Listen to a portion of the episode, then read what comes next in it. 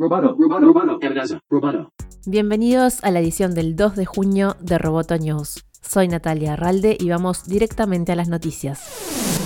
El CEO de Facebook, Mark Zuckerberg, enfrenta otra crisis, pero esta vez puertas adentro, ya que varios de sus ejecutivos lo cuestionaron por negarse a tomar medidas sobre las publicaciones del presidente Donald Trump que Twitter censuró la semana pasada. El viernes Trump tuiteó, cuando comience el saqueo, comienza el tiroteo, en respuesta a las protestas por el homicidio de George Floyd en Minneapolis. Y Twitter por primera vez ocultó ese tweet y lo marcó con la advertencia de que fomentaba la violencia. La respuesta de Zuckerberg al mismo contenido decía, creemos que la gente necesita saber si el gobierno planea desplegar fuerzas. Durante el fin de semana y el lunes, al menos seis empleados de alto rango de Facebook usaron su Twitter para criticar a Mark. Algunos calificaron la decisión de Zuckerberg como decepcionante, se mostraron preocupados y aplaudieron la decisión de Twitter de ocultar las publicaciones del presidente. Esta protesta virtual dentro de la plataforma demostró ser poderosa y obligó a Zuckerberg a publicar dos mensajes en tres días, uno para explicar su decisión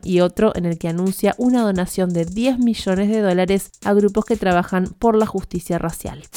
La industria de los videojuegos se pronunció en contra del racismo y mostró su apoyo a las protestas de Estados Unidos tras el homicidio de George Floyd. Sony pospuso el evento de PlayStation 5 programado para esta semana y dijo a los gamers que en este momento hay voces más importantes que merecen ser escuchadas. En un tuit, Sony publicó que estar callado ante la violencia y el racismo que experimenta la gente negra es ser cómplice. También Electronic Arts postergó la presentación de su nuevo juego Made in 21. Encontraremos otro momento de hablar contigo de fútbol americano. Esto es más importante que un juego, más importante que el deporte y necesita que todos nos unamos en un compromiso por el cambio, dijo la empresa en un comunicado. Xbox, Naughty Dog, Riot Games, Marvel y Microsoft también difundieron mensajes en contra del racismo.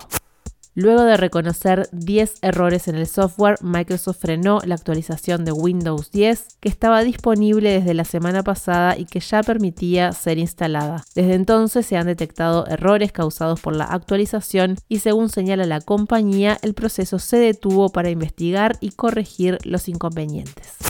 El recientemente instalado CEO de Warner Media, Jason Killer, nombró a Richard Tom como CTO de la compañía de medios de AT&T. Tom era director de tecnología en Hulu. Tom, que depende directamente de Killer, supervisará la estrategia tecnológica, desarrollo y operaciones de la plataforma de Warner Media, lo que incluye a HBO Max, el servicio de streaming de la compañía que debutó la semana pasada.